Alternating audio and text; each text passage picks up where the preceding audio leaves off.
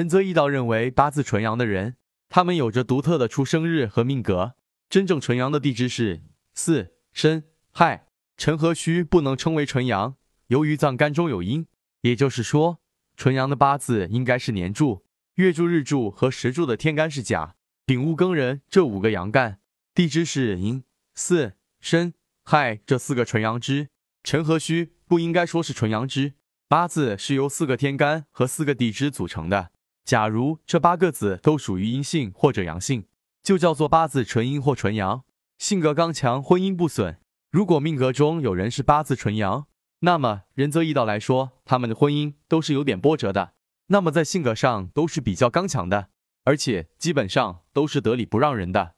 在生活中，此类型的人缺乏包容心，从来都不会听取别人的意见，凡事以自我为中心，可以说是一个矛盾重重的人。而且在婚姻里，会更加容易导致婚姻的不顺。如果女命八字纯阳的话，那么很容易就会缺乏宽容心，在个性方面过于要强，在做事方面没有太多的主见，还是要改善的。八字纯阳的历史人物，八字纯阳的人性格非常独特，他们也有很多历史任务，比如朱洪武帝，此造骤看以为身弱，因地支辰戌丑未齐，时伤太齐，旦夕推，此造原来喜用近身，丁火柔弱。时柱丁未，一柱比劫，丁火阳刃在位，生育数月，数中藏火助丁，属于中旺之命，申合官可用。